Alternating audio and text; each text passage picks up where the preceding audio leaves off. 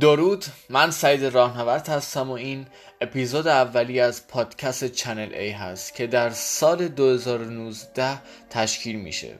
در این اپیزود می‌پردازیم به الفبای زبان آلمانی. الفبای زبان آلمانی مثل انگلیسی چهار تا حروف بیشتر از الفبای زبان انگلیسی داره به نام های حروف های Umlaut دار و scharfes S در ضمن الفبای زبان آلمانی به الفبای زبان انگلیسی بسیار نزدیکه که الان براتون حروف های زبان آلمانی رو تک به تک نام می‌برم و مثال می‌زنم. آ مثل ادلا یعنی عقاب ب مثل آبا یعنی اما. تی مثل سیلیسیوس یا همون سیلیسیوس. دی مثل اودا یعنی یا ای مثل تو ارس یا اسن تو ارس یعنی اول از اول یعنی اول بودن یا همین چیزی. اسن به معنای خوردن میده که فعل اف مثل فرویند یعنی دوست گی مثل gemein یعنی بدجنس ها مثل هما یعنی چکش. ای مثل ایگل یعنی جوجه تیغی. یوت مثل یانوا یعنی ماه ژانویه. کا مثل کامیل یعنی شطور. ال مثل لند یعنی کشور.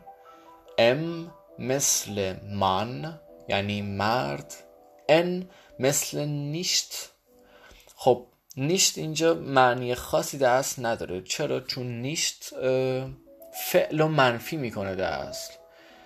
برای این مثال اگه بخوام توی جمله بیارم ایشماخه یعنی من انجام میدم. ایشماخه نیشت یعنی من انجام نمیدم. و این معنی نیشته او مثل روت روت یعنی رنگ قرمز. پی مثل پولیتسای همون پلیس میشه.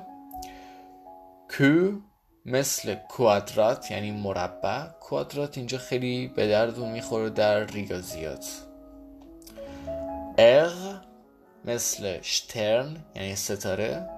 اس مثل ماوس یعنی موش. تی مثل Tyrann یعنی بدجنس ظالم. U مثل Mund مثل Universität Mund یعنی دهان Universität یعنی دانشگاه. Vau مثل Vogel یعنی پرنده. W مثل Wange یعنی گونه لپ.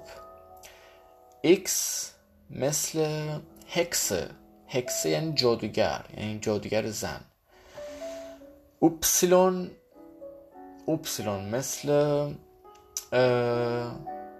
مثل Yeti. Yeti شاید بتونم مثال جالبتر برش پیدا کنم. Yeti دست اسم این موجودات افسانه رو میگن که داخل کوه ها زندگی می‌کنن داخل برف زندگی می‌کنن و پای گنده ای هم دارن به اونا میگن یتی. و تت مثل تیگوینا یعنی کولی یا مثل سایتونگ یعنی روزنامه. حالا می‌پردازیم به حروف حروف های خاصی که در زبان آلمانی دیده میشن. همون جوری که گفتم. اوملاوت و شارفس اس یه توضیح خیلی مختصر بدم. وقتی که بالای حروف های صدادار دو نقطه رو قرار میدیم حروف اوملاوت تشکیل میشه. حالا حروف های صدادار چی هستن؟ حروف های صدادار رو به آ او او میگن که به این سه تا میگن حروف های صدادار. خب حالا به آ اگر دو نقطه اضافه کنیم میشه ا به او اگر دو نقطه اضافه کنیم میشه او به او اگر دو نقطه اضافه کنیم میشه او یعنی یکم حالت پایین به به بالا نمیره یکم او با ا قاطیه. او هم چیزی و شارف اس مثل بی نوشته میشه اما اون پایینش اون قسمت پایین در از بسته نمیشه. باز خواهد موند. حالا مثال برای این چهارتا از ا شروع می‌کنم. انلیش مثل یا همانند معنی میده. مثل یا همانند. او مثل لووه. یا استرایش او مثل müde. یعنی خسته شارف اس مثل هایس یعنی داغ من فقط یک یه سر خیلی کوتاه بزنم به ترکیب های مهم حروف صدا دار یه توضیح خیلی کوتاه بدم که ترکیب های مهم چی می‌تونن باشن این ترکیب های مهم یعنی اگر ما توی این زبان آلمانی اینا رو بلد باشیم یعنی اینکه توانایی خواندن زبان آلمانی رو هم به اصطلاح در چنگ گرفتیم. که این ترکیبا زیادن ولی خب من اینجا چند تاشون رو خدمتتون خواهم گفت. آ و ای یا اینکه ای و ای بخوام به انگلیسی بگم میشه ای و آی اگر با همدیگه بیان یعنی در کنار همدیگه اگر دیده شدن صدای آی میده. آی مثل بای با یعنی نزد یا پیش کسی. یا مثل مای ماه مای. که دقیقا این ماهی هم که دارم این اپیزود پر می‌کنم. ماه مای هستیم ما. ترکیب حروف بعدی آ و او هست که آو آو خونده میشه آو. مثل آوگه.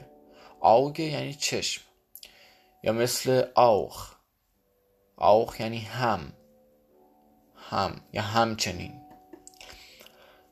ای و او یا ا و او صدای اوی میده. اوی مثل هویزا یعنی خانه ها. این جمع خانه هست. هاوس یعنی خانه هویزا یعنی خانه ها. یا مثل اویغوپا.